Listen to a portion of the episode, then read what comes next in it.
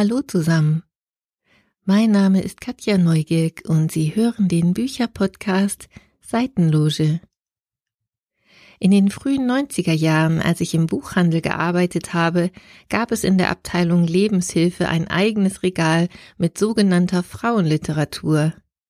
Dabei handelte es sich hauptsächlich um Sachbücher zum Thema Emanzipation.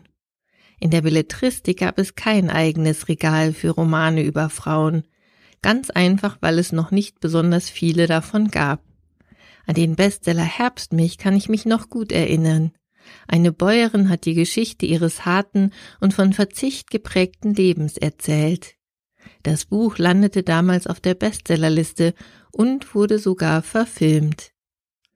Heute gibt es eine großartige Auswahl an beeindruckenden Romanen von Frauen und über Frauen die alle ein Stück Zeitgeschichte erzählen und die die vielen Facetten der Rolle der Frau in der Gesellschaft beleuchten.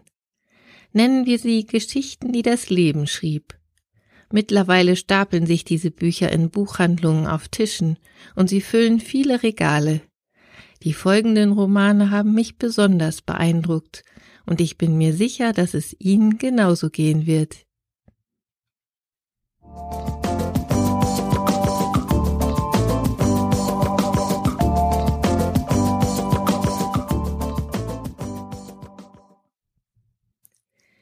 Mein Name ist Mary, mein Haar hat die Farbe von Milch, und dies ist meine Geschichte. So beginnt der Roman Die Farbe von Milch der englischen Autorin Nell Leeson. Mary wächst im 19. Jahrhundert als eines von drei Geschwistern in ärmlichen Verhältnissen auf einem Bauernhof auf. Sie führt ein Leben, das geprägt ist von harter Arbeit. Von ihren Eltern erfährt sie keine Zuneigung, sie muss nur funktionieren. Nur zu dem bettlägerigen Großvater hat sie ein inniges Verhältnis, und sie fühlt sich von ihm verstanden. Weil sie ein verkrüppeltes Bein hat und damit für die Arbeit auf dem Bauernhof ungeeignet ist, schickt ihr Vater sie, als sie 15 ist, zum örtlichen Pfarrer, damit sie dort als sein Dienstmädchen arbeitet. Nach anfänglichen Schwierigkeiten gewöhnt sich Mary ein und kümmert sich um die kränkelnde Frau des Pfarrers.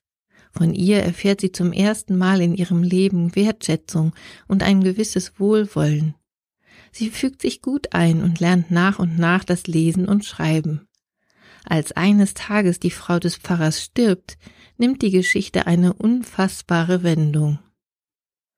Das Buch ist aus Marys Perspektive geschrieben, und so wirken die Charaktere so authentisch, dass man fast nicht glauben mag, dass es sich um reine Fiktion handelt. In einer Kritik der Tageszeitung The Independent heißt es, Marys einfache Worte malen eindringliche Bilder in den Kopf des Lesers. Besser kann man den unverwechselbaren Erzählstil der Autorin nicht beschreiben.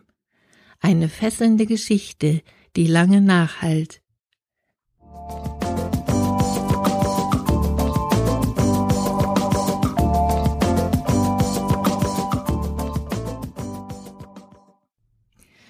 Eine Mischung aus Fiktion und wahrer Geschichte ist der Roman Frau Einstein. Dahinter verbirgt sich Mileva Maric. In Serbien in ärmlichen Verhältnissen aufgewachsen, ist sie eine der ersten Frauen, die Ende des 19. Jahrhunderts am Polytechnikum in Zürich studieren durfte.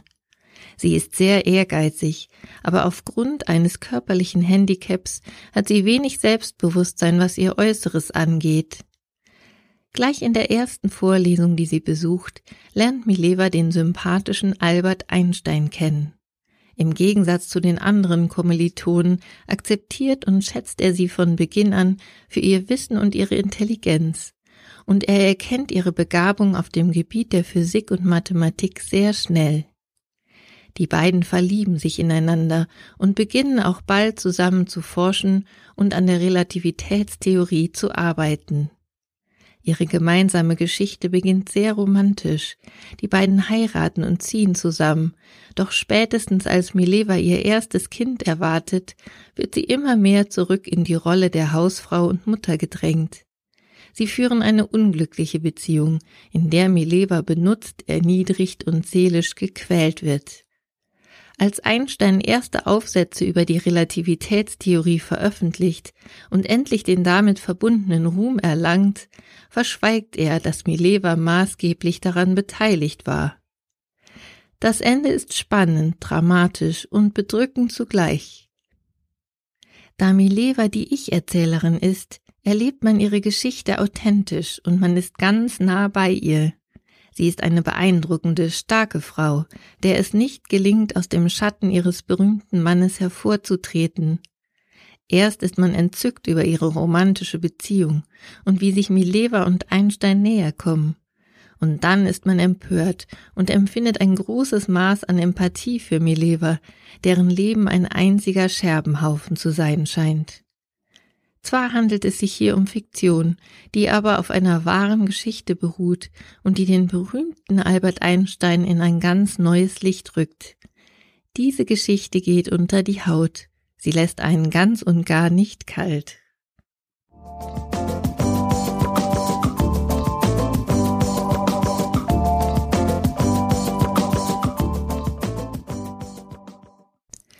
Den Bogen zu den Geschichten einer Fußpflegerin aus Berlin-Marzahn zu schlagen, ist schwierig, aber machbar, finde ich.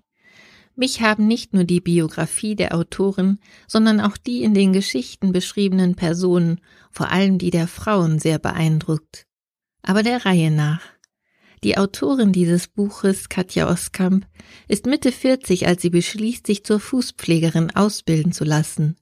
Ihr Mann ist krank geworden, ihr Kind ist aus dem Haus und ihre Versuche mit der Schriftstellerei Geld zu verdienen sind vorerst gescheitert.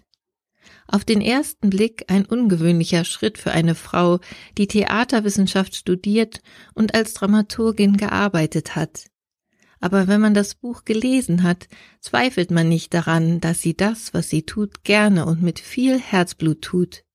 Sie erzählt ihre Geschichte und die ihrer Kundinnen, deren Füße sie tagtäglich in einem Kosmetikstudio inmitten einer Plattenbausiedlung in Berlin-Marzahn pflegt.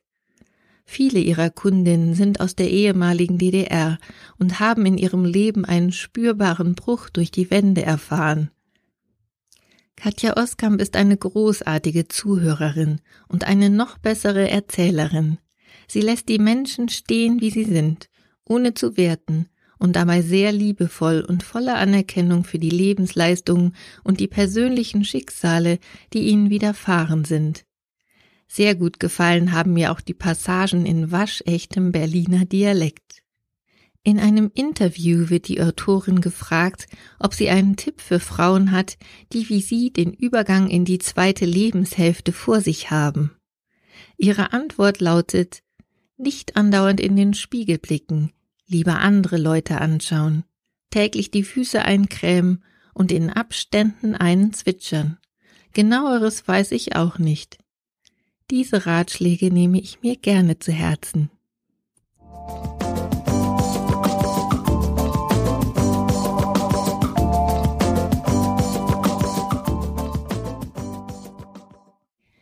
In dem Roman Die Liebe im Ernstfall erzählt die Autorin Daniela Krien die Lebens- und Liebesgeschichten von fünf Frauen.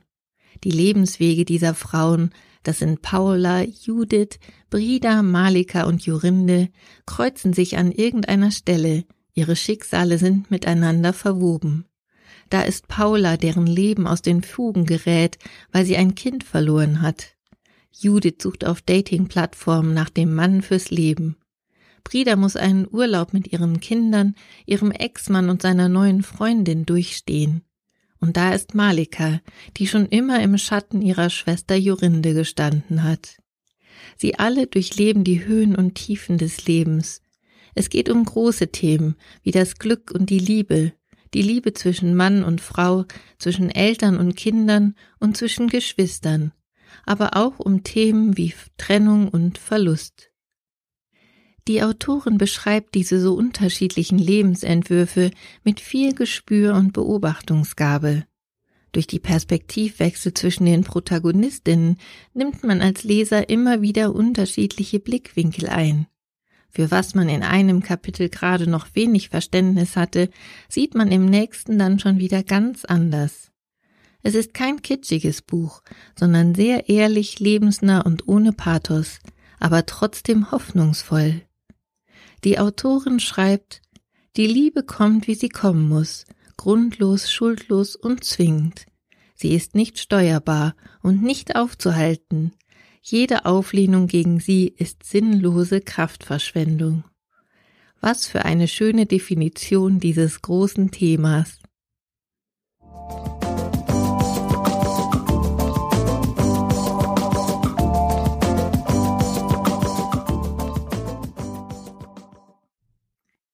Noch nicht ganz ausgelesen habe ich das Buch Der silberne Elefant von Gemma Wayne, das auch wie das bereits vorgestellte Buch Die Farbe von Milch im Eisele Verlag erschienen ist. Schauplatz dieses Debütromans ist London. Die drei Frauen, deren Schicksale die Autorin sehr geschickt miteinander verflochten hat und die sie in drei Handlungssträngen erzählt, befinden sich in ganz unterschiedlichen Phasen ihres Lebens. Der folgende Satz aus dem Klappentext bringt den Inhalt auf den Punkt. Drei Frauen, drei Schicksale und nur ein Leben damit umzugehen. Emilienne ist vor dem Bürgerkrieg aus ihrem Heimatland Ruanda geflohen. Sie ist von den Grausamkeiten, die sie dort erlebt hat, traumatisiert und versucht, sich ein neues Leben aufzubauen und die Vergangenheit zu bewältigen. Die hübsche junge Vera ist verlobt mit Luke, den sie in ihrer Kirchengemeinde kennengelernt hat und mit dem sie ein neues Leben beginnen will. Sie hat eine wilde Vergangenheit hinter sich und versucht mit aller Macht ein Geheimnis zu verbergen, das ihr Glück mit Luke im Weg stehen könnte. Und die 56-jährige Lynn ist Lukes Mutter, die unheilbar an Krebs erkrankt ist und nun auf ihre Leben zurückblickt und vieles in Frage stellt. Dieses Buch hat mich in seinen Bann gezogen.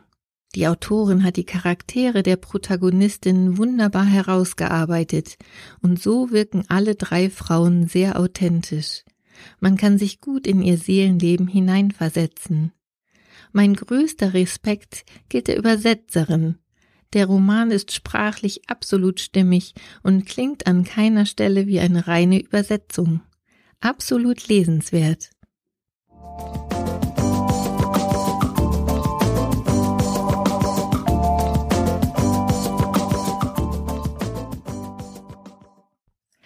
Alle Infos zu den Büchern und wo Sie sie regional kaufen oder bestellen können, finden Sie in den Shownotes meines Blogs podcast-seitenloge.de. Folgen Sie mir auf Spotify, Apple Podcasts oder dieser und ich freue mich über Ihre Bewertungen und Kommentare.